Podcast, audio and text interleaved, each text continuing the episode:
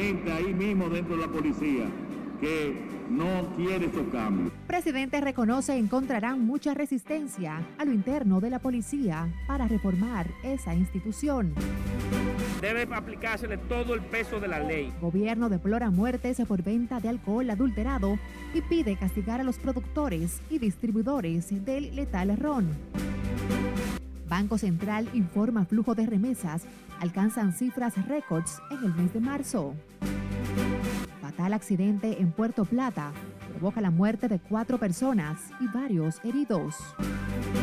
Y en operación conjunta ocupan en costas de San Pedro de Macorís y Asua más de 600 paquetes de cocaína.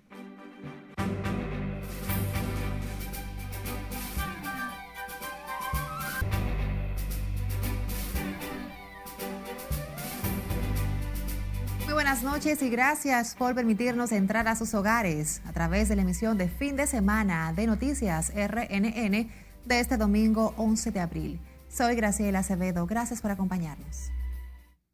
Iniciamos esta emisión con el presidente de la República, Luis Abinader, quien reconoció que habrá muchos problemas en el camino para reformar la Policía Nacional, argumentando que dentro de la institución hay sectores que no están de acuerdo con los cambios que se necesitan. Siledis no tiene la historia. Ese plan está ya en proceso. El presidente Luis Abinader volvió a referirse a la reforma de la Policía Nacional y los obstáculos que podrían presentarse.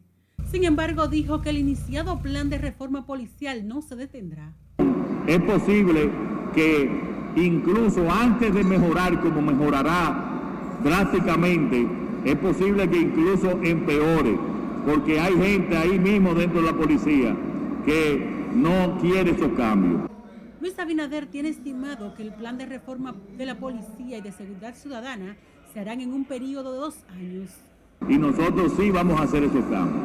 Por lo tanto, es una responsabilidad que tenemos y nosotros vamos a ir trabajando para, con el plan que tenemos, cueste lo que cueste, nos cueste lo que nos cueste, como dije, hacer esa reforma a la policía. El tema de la reforma a la institución ha tomado fuerza luego de que una patrulla del cuerpo del orden diera muerte a una pareja de cristianos en Villa Altagracia. El presidente de la República abordó el tema durante un encuentro con juntas de vecinos del municipio Santo Domingo Norte, donde anunció obras que beneficiarán la zona. El hospital eh, Astacio, Ney Astacio, eh, que es el hospital general, donde está al lado del Ney Arias Lora, del traumatológico, nosotros esperamos terminarlo y está en presupuesto para terminarlo a finales de este año. Se trató también los temas sobre el agua, sobre el agua que tiene muchos problemas. En algunos puntos el presidente instruyó para que se construyan pozos, en otros se habló de conectar con el de Santo Domingo Norte.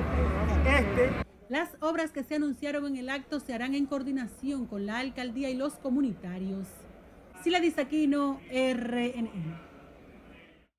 Comunitarios de Santo Domingo Norte esperaron con una protesta al presidente Luis Abinader, alegando que fueron excluidos del encuentro que realizó este domingo el mandatario en esa parte del Gran Santo Domingo. Los comunitarios afirmaron que no fueron invitados, lo que calificaron de injusto porque no pudieron presentar sus quejas al presidente.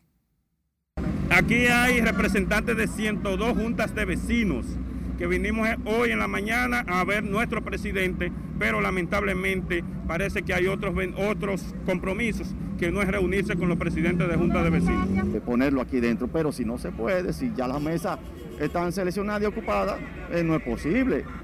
Tú entenderás porque son espacios, esto no es un meeting, esto es un asunto organizado que tiene su mesa, vamos a almorzar con ellos. Los manifestantes portaban pancartas pidiendo obras para comunidades como San Felipe de Villamella.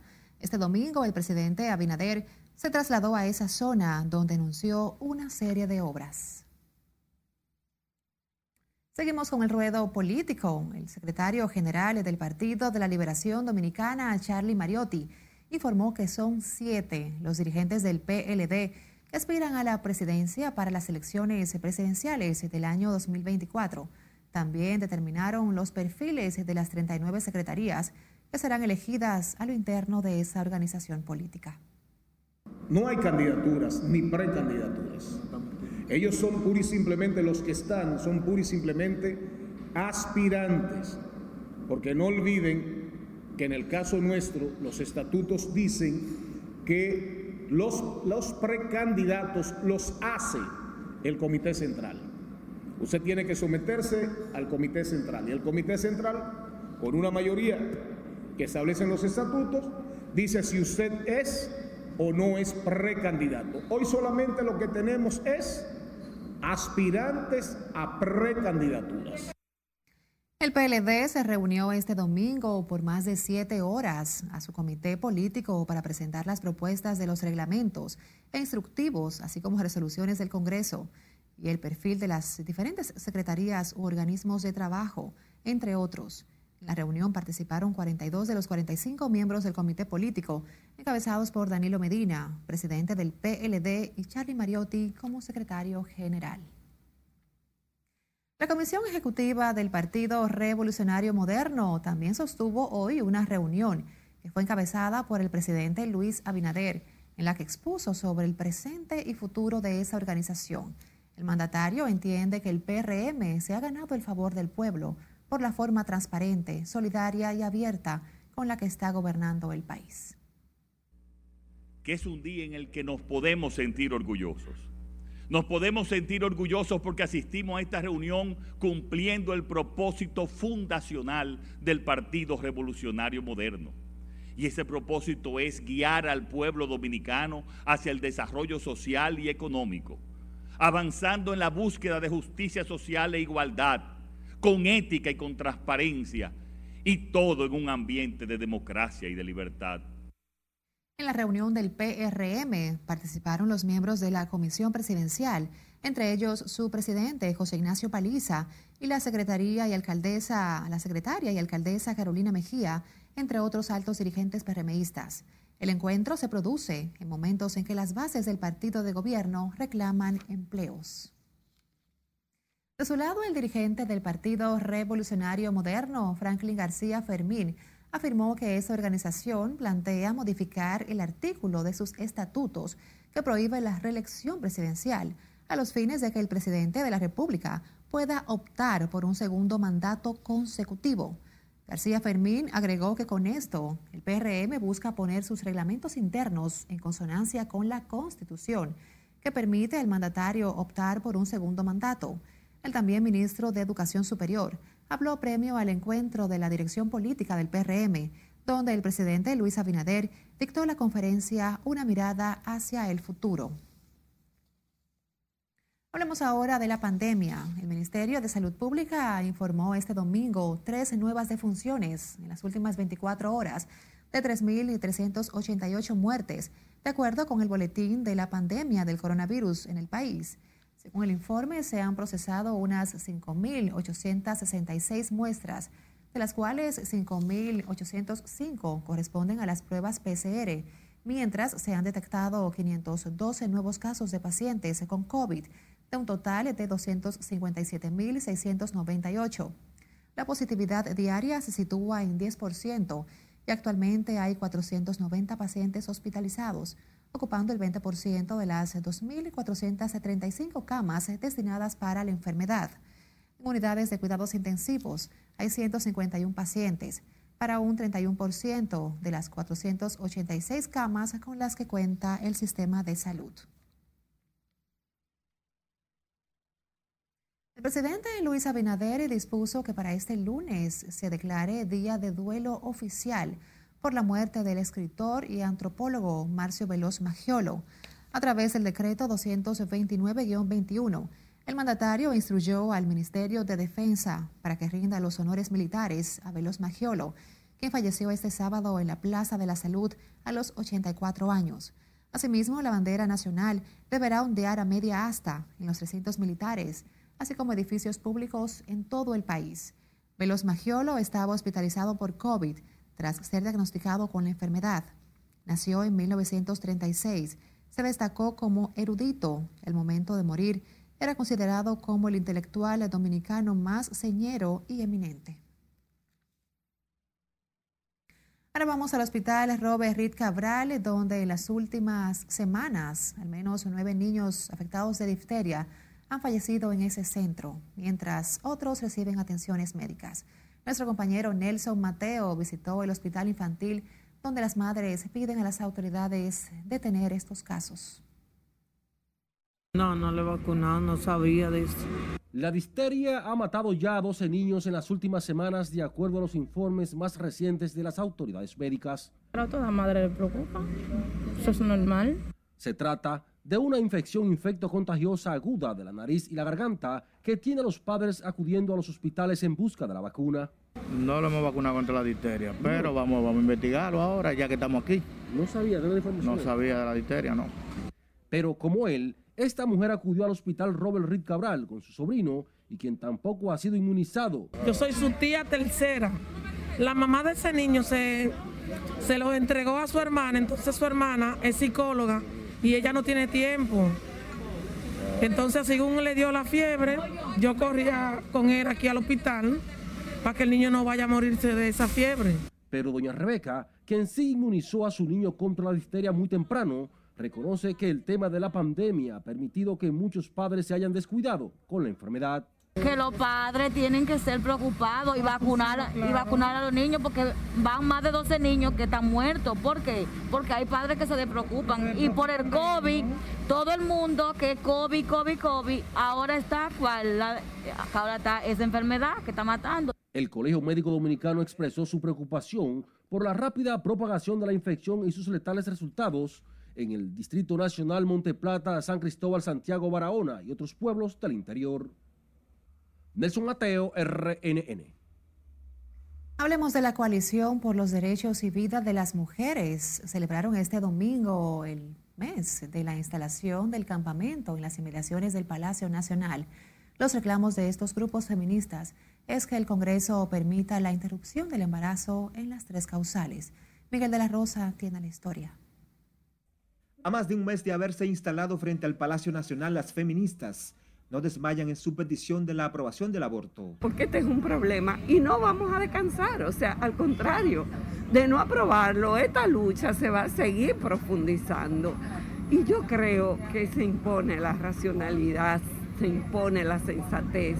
Este sábado recibieron el respaldo de una comisión feminista de la provincia de Barahona. Ya ellas han hecho actividades en Barahona y en San Juan, pero hoy decidieron venir aquí y acompañarnos desde aquí para mostrar su apoyo. Volvieron a pedirle al presidente Luis Abinader cumplir con su promesa de campaña sobre las tres causales. El hecho de establecer este campamento ha permitido que se ponga en mesa de discusión y que la gente hable abiertamente sobre el tema en este país. Aseguran que desde la instalación del campamento su posición ha sido acogida por gran parte de la población. Todas las mujeres dominicanas apoyar la aprobación y la inclusión en el Código Penal Dominicano de las tres causales es muy básico. Dijeron se mantendrán firmes en su lucha hasta que las tres causales sean incluidas en el Código Penal sin importar qué tiempo les tome lograrlo. Miguel de la Rosa, RNN. Recuerde que los problemas de su comunidad nos preocupan. Envíennos imágenes y videos a través de nuestra línea de WhatsApp 849-268-5705 y visitar en nuestras redes sociales. Recuerden también que pueden escuchar nuestras emisiones de noticias en cualquier momento a través de Spotify, Apple y Google Podcasts. Nos vamos a la pausa, pero al regreso sabrá del nuevo récord del flujo de remesas llegados al país durante el mes de marzo. Y lo que dice el ministro de la Presidencia de las muertes por la ingesta de alcohol adulterado. No se vaya, siga con la emisión estelar del fin de semana de RNN.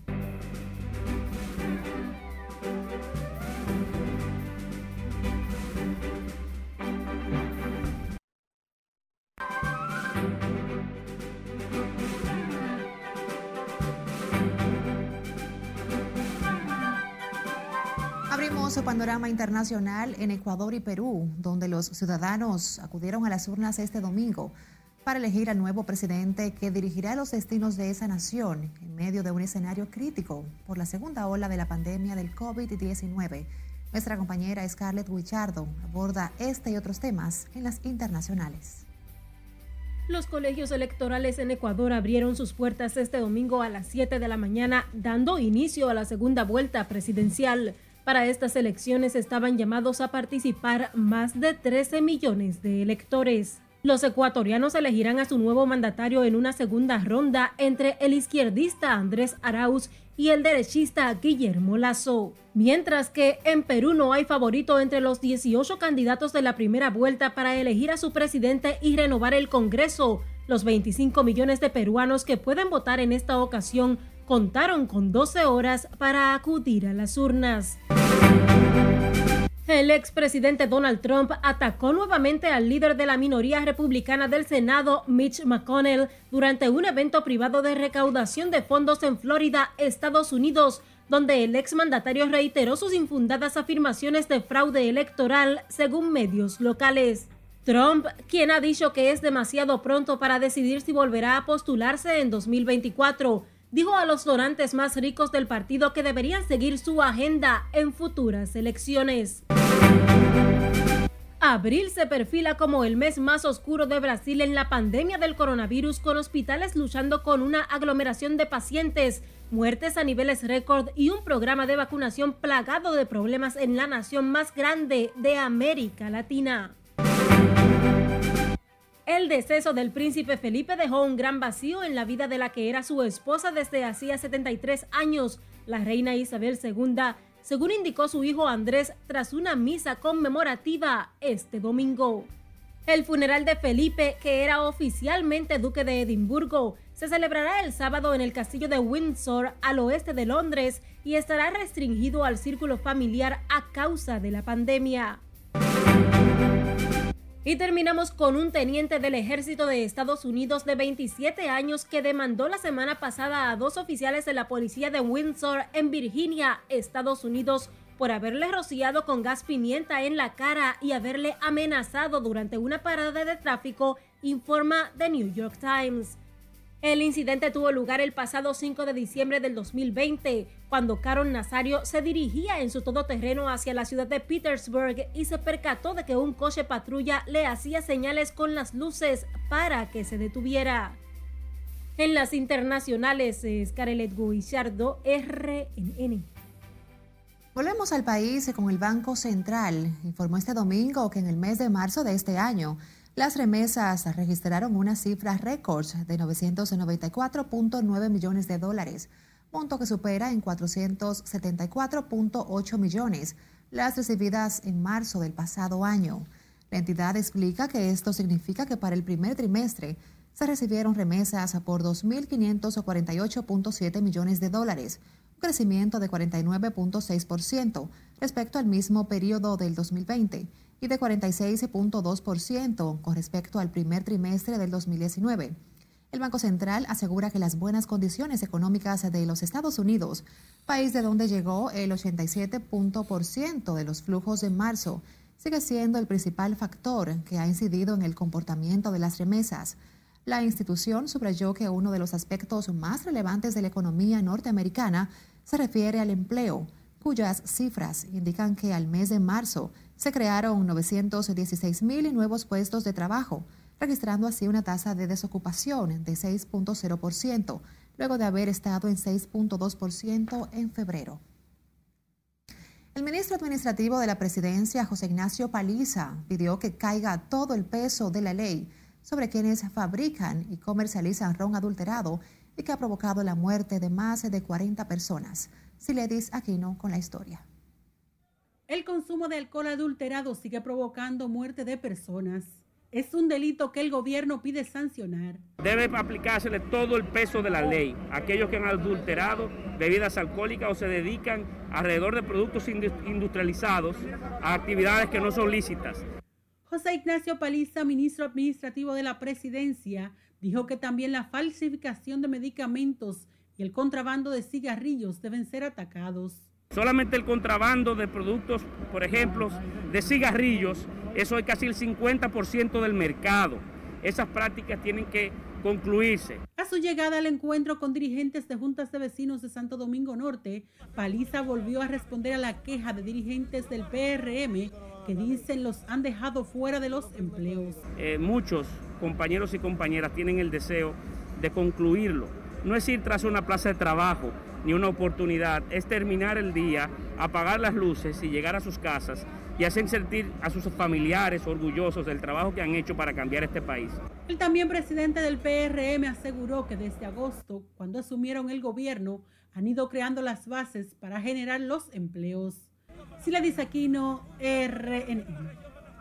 Seguimos con el tema porque el consumo de alcohol adulterado con metanol, que ha causado 47 defunciones en el país, lo que supone un 43% de las 109 personas que se han intoxicado hasta el momento, según revela un informe del Ministerio de Salud Pública, mientras a familiares de los fallecidos piden que se aplique todo el peso de la ley a quienes distribuyen la letal bebida.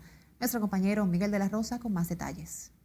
No pueden estar haciendo eso porque es un veneno para la gente, matando a la gente que están. Este sábado la cifra de defunciones por esta causa alcanzó los 35, por lo que los familiares de los fallecidos piden se aplique todo el peso de la ley a los distribuidores de lo que califican como veneno embotellado. Perdón, me encanta sobre el asunto porque mi hermano tenía 41 años. Él estaba en la casa con un dolor y ya dijo que estaba ciego, nada más eso fue lo que dijo, que no veía.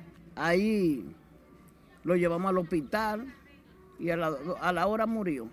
El alcohol adulterado es vendido a granel y consumido por muchas personas debido a su bajo costo. Lo único que tenía era su bebida. Y le gustaba su bebida.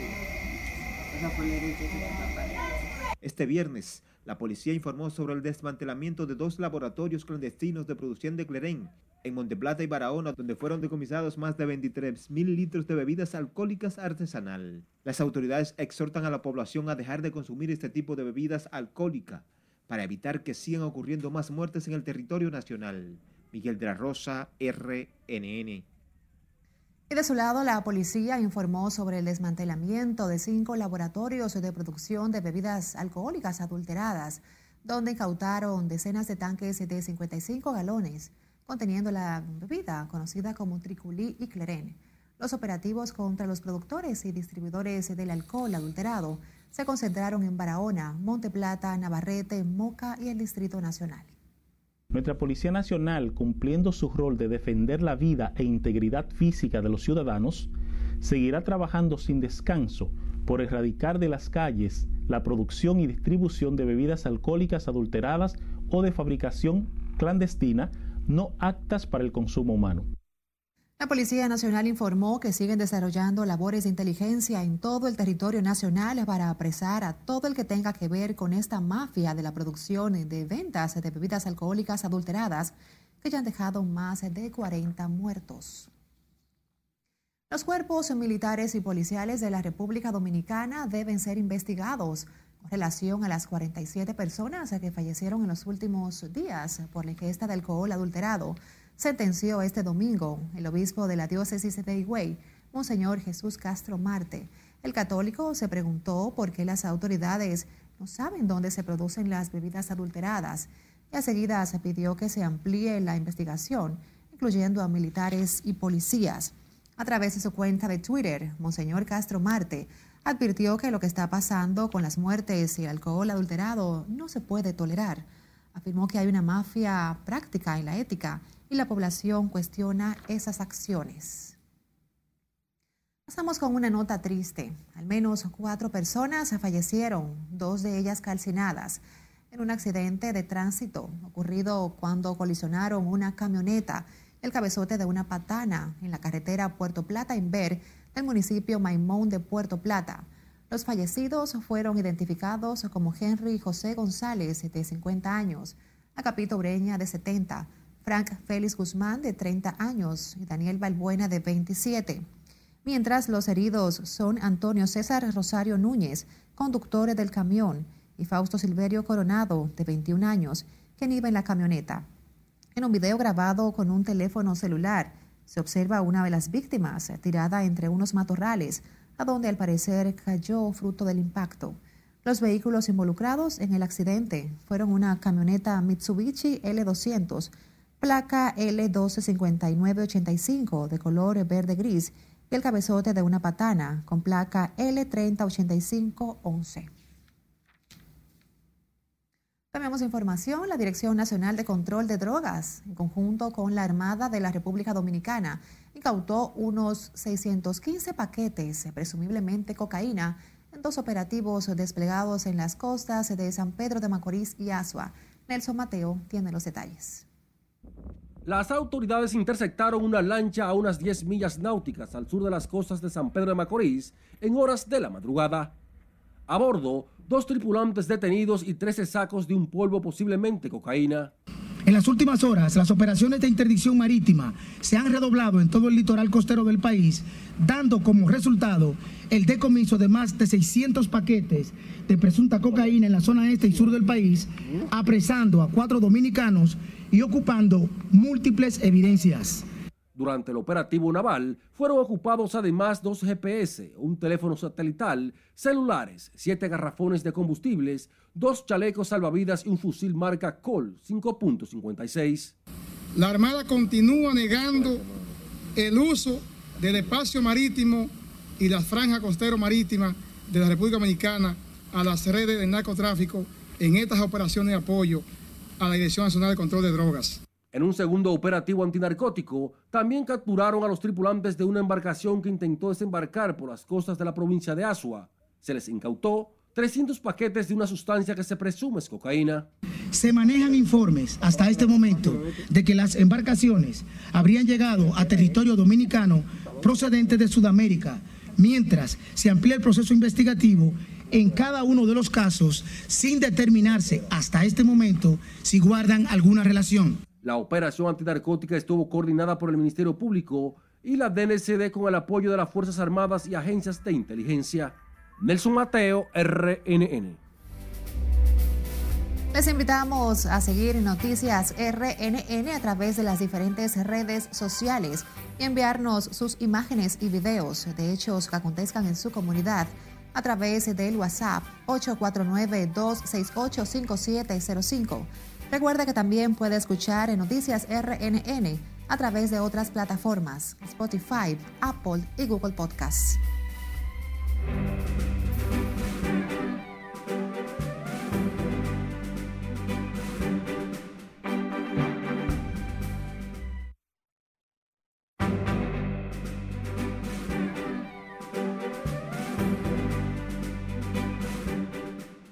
Gracias por seguir con Noticias RNN. Un voraz incendio arrasó con 19 casuchas en el populoso sector de San Carlos, dejando a la intemperie igual número de familias que hoy apelan a la sensibilidad del gobierno para que vaya en su auxilio. Nelson Mateo visitó esa barriada y nos tiene el drama. En la zona solo quedan escombros y la pena de quienes allí perdieron lo poco que tenían. Prácticamente amanecieron en donde en familiar anoche pero no se sabe si familia le va a dar albergue otra vez hoy, ¿me entiende? Y por eso le pido al señor presidente que por favor que nos dé una mano ayuda. 19 casuchas fueron arrasadas por un incendio que habría provocado un cable eléctrico derribado por un vehículo a su paso. Eso fue de que un cortocircuito, un camión que pasó, tumbó el alambre y prendió aquí, en una casa que estaba cerrada. Deyanira Castillo es otra de las mujeres que aunque no le quedó nada, agradece que pudo salvar a sus hijos. Y nosotros vimos que tiró chipa esa reja, pero nadie, porque imagínese usted no se va a llegar a ese tren. Al rato comienzan fuego, fuego, cuando entramos para acá ya no había tiempo de nada. Para esta mujer, el drama es más grave. Tiene seis niños y juntos buscan entre los escombros recuperar algunos útiles escolares. Oh, de un momento a otro, arrasó con todo un momento a otro. Yo me quedé sorprendida y dije, ¿pero qué fue? Para esta gente, este incendio y sus trágicos resultados es solo parte del drama al que los ha condenado la extrema pobreza y el hacinamiento en el que viven en esta cuartería de la calle Abreu en el sector San Carlos. Nelson Mateo, RNN. Los muros que instaló la alcaldía del Distrito Nacional en la ruta de la ciclovía en la avenida Simón Bolívar siguen provocando opiniones a favor y en contra, mientras que en el trayecto continúan generándose accidentes. Juan Francisco Herrera con los detalles. Estos son los muros de la discordia, que ahora sirven de frontera a la ciclovía que recorre la avenida Bolívar de la capital. Choferes y ciclistas se han enfrentado por los espacios, en una vía de gran circulación ahora más estrecha. Los ciclistas consideran oportuno un muro para evitar que choferes de vehículos públicos y privados respeten la ciclovía. Hay mucha agresión hacia nosotros los ciclistas. Otros se quejan de que motocicletas también se desplazan por la ciclovía. Si nadie quiere respetar la ciclovía, yo estoy de acuerdo en que en realidad le hagan su, le pongan su New Jersey, porque en Colombia lo tiene, en México también, donde hay ciclovía, está dividido porque en realidad los choferes de carro público, guagua, etcétera, a tu usuario privado no lo respetan. Los conductores se quejan por los daños a los neumáticos que le han provocado los muros. Eso es un abuso. Yo estoy totalmente de acuerdo, ¿verdad? Que a los ciclistas se les dé un espacio como el del mirador y tienen derecho, pero es un abuso que tú en tu vehículo te rompa la goma, te rompa el crán, que tú tengas accidente, que la gente se caiga, es un abuso. Yo veo lo de los muros mal, no lo del carril del ciclista. Para nosotros no es favorable. Y incluso eso es lo que provoca el más tapón en esta avenida. ¿Tú me entiendes? Incluso hay, a, cada rato se poncha una goma, porque tú sabes que esta es una vía de guagua, de guagüero, ¿verdad? Entonces cuando un guagüero te hace un rebase y tú giras hacia, hacia las cosas, se te explotan la goma. La alcaldía del Distrito Nacional ha instalado rutas de ciclovía en varias avenidas de la capital, pero los muros de concreto que se han colocado han generado más críticas que elogios. Juan Francisco Herrera, RNN. A propósito, la alcaldesa del Distrito Nacional, Carolina Mejía, recordó sus años de infancia cuando en una actividad rompió el protocolo y echó una carrera con varios niños del sector La Ciénaga de esa capital. Carolina aprovechó su presencia en esa barriada, procedió a alinearse y de inmediato arrancó como todo un atleta corriendo por toda la pista hasta llegar a la meta. A través de su cuenta de Twitter, la alcaldesa Carolina Mejía colgó el video y dijo que tenía muchos años que no corría de esa manera, tras afirmar que disfrutó a plenitud cada momento con los niños de la Ciénaga. Hermosa gestión de nuestra alcaldesa Carolina Mejía. Y así nos despedimos con esta nota, agradeciéndoles por supuesto a ustedes la sintonía. Buenas noches.